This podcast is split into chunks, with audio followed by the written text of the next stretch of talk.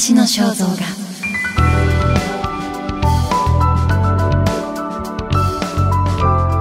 デヴィ夫人の独白。第4話。疲れの大統領失脚の真相。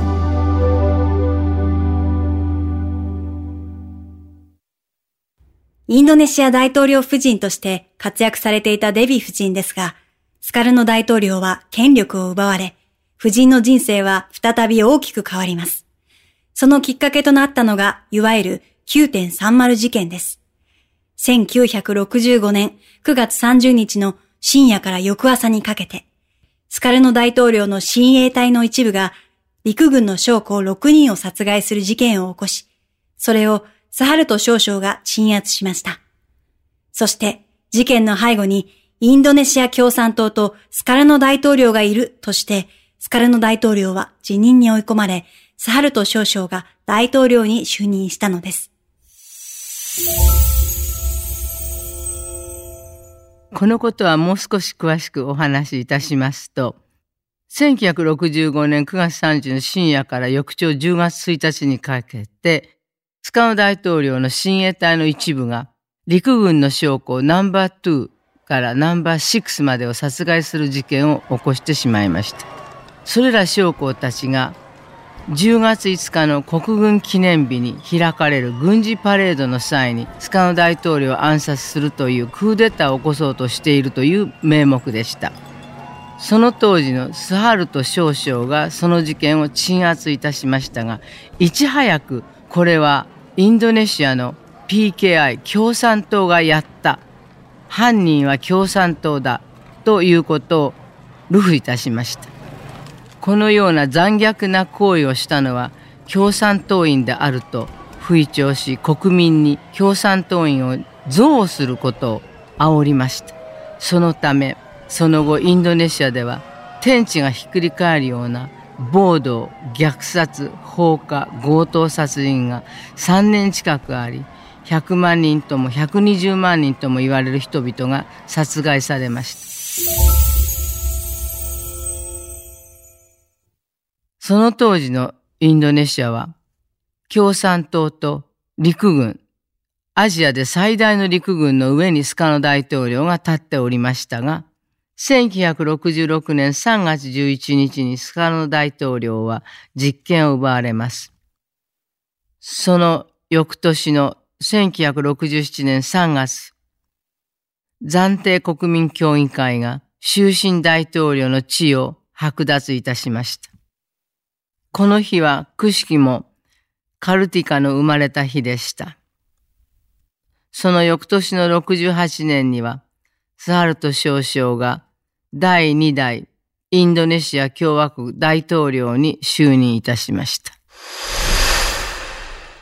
ここでお話を1965年9月30日に起きたあの忌まわしい事件に戻りたいと思います。スカウ大統領は事件の翌朝、私たちのウィスマヤ総監からいつも通り大統領官邸に向かったのですが、どこの部署かわからない。つまり腕や胸、帽子にどの部隊に所属するかわかるものがついてるんですが、それがむし取られた多くの兵隊が大統領官邸を取り巻いておりました。そのため、警護課の判断で U ターンをしてしまいました。これがスカノ大統領の運命を変える第一です。スハルトは鎮圧を報告しようとして待っていたのですが、誤解を招くことになってしまいました。それ以降のスカノ大統領の行動は、あたかも運命の神に見放されたごとく、ことごとく逆、ミステイクでした。そして事件にあたかも関係しているかのように思われてしまいました。私は裏では何とかして陸軍とスカノ大統領を結びつかねばならぬ。これが私の使命だと思い、スパイ小説のような情報収集活動を行いました。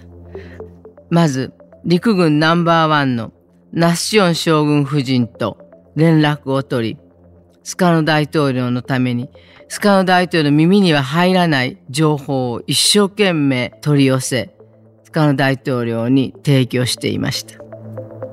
しかし私の行動は、左派に近いスバンド領外装に睨まれ、プンガッチョウと呼ばれました。プンガッチョウとはトラブルメーカーです。私は陸軍側には信頼を得ましたが、左派の、そしてその当時一番大統領に近かったスバンド領外装側には憎まれました。当時私はスカノ大統領に疎まれていたナッション将軍を信用し、スハルトのことも信用していました。そのため、スハルト将軍とゴルフをしたり、ナッション夫妻、スハルト夫妻を官邸に招いてディナーを開いたり、一生懸命大統領と陸軍の関係を取り持つことに懸命に努力をしておりました。それがスカの大統領を取り巻く左派の人間たちにどんな目に映ったことでしょうか。私は身の危険を冒していました。殺害された陸軍ナンバー2のヤニ将軍未亡人や他の未亡人たちを招いてお慰めしたことは陸軍の方たちに大変好意を持って取られました。その私の努力のためか、一時は平穏が戻ったように思えました。当時の私は、インドネシアの首都ジャカルタに救急病院を建設しようとしておりました。日本からの演釈官と、当時の医師会会長の竹見太郎先生、そして設計は鹿島建設でした。お正月には、シャリフタイブ厚生大臣を伴って日本を訪問いたしました。その後私はヨーロッパに向かいました。各国での病院の視察と医療器具の工場を視察するためでした。スカノ大統領と陸軍を結ぶ随一の綱、私がいなかったその間に、事態は大きく進行してしまいました。あの時2ヶ月もインドネシアを離れず、スカノ大統領を支えていればよかったと、今でも悔やんでおります。しかし、後で聞いたことですが、私の旅行は、スバンド領外装が組んだとのことでした。スカルノ大統領は共産党を支持基盤の一つとしていたので、事件の背後に共産党がいるという宣伝はスカルノ大統領にとって不利だったわけですね。スカルノ大統領は共産党に同情的だったのですか？スカルノ大統領は共産主義者ではありません。民族主義者でした。スカルノ大統領は周りから PKI を避けるように言われても独立を勝ち得た時の同胞を捨てることはできないと断っていました。確かにインドネシア共産党 PKI は巨大でした。それ以上にインドネシアの陸軍はアジア最大でした。スカウ大統領はこの二つの上に立ちバランスを保っていましたが、そのバランスが崩れたのです。あの当時、世界はロシアとアメリカにそのパワーが牛耳られていました。スカノ大統領はアメリカの勢力やソ連の勢力に属さない中立のグループとしてアジアやアフリカ、中南米、アラブ諸国を団結させようとしていました。それが AAA グループです。アジア、アフリカ、ラテンアメリカ、アラブカントリーです。そして中立国、そのグループを作って第三勢力というものを作ろうとしました。スカノ大統領の存在はアメリカにとって目の上の単行部、邪魔だったのです。スカノ大統領はアメリカの支援を受けたスハルトに負けたのです。CIA がスカノの政権を倒したのです。それまでも CIA は何度もスカノ大統領を暗殺しようとしていました。その数、なんと5回です。このことはニューヨークタイムズの記者が書いた CIA 記録という本にも出てきます。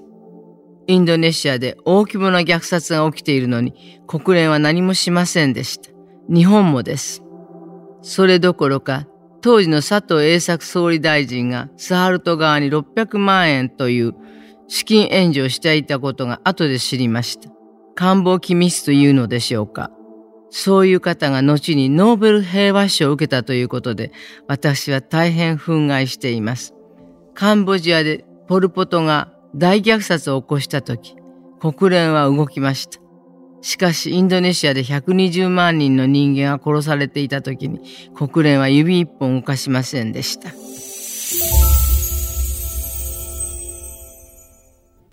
デヴィ夫人の立場からすると、9.30事件の黒幕はスハルト少将ではないかという推測ですが、スカルノ大統領自身はどう見ていたのですか？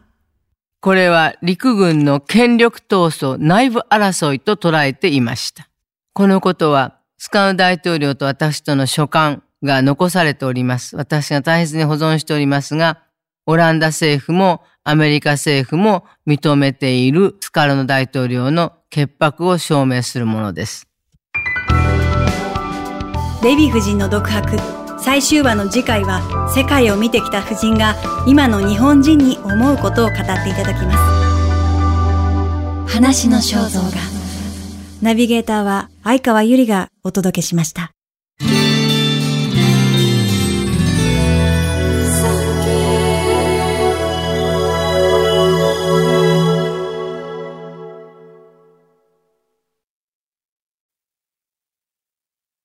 産経新聞社がお届けする戦後史開封。最後までお聞きいただきありがとうございます。番組をフォローすると最新エピソードが自動でダウンロードされるので外出の際にはデータ容量を気にせず楽しめます。番組右上のフォローボタンからぜひフォローをお願いします。また、Apple Podcast では高評価とレビューをお待ちしております。ぜひ皆様のご感想をお聞かせください。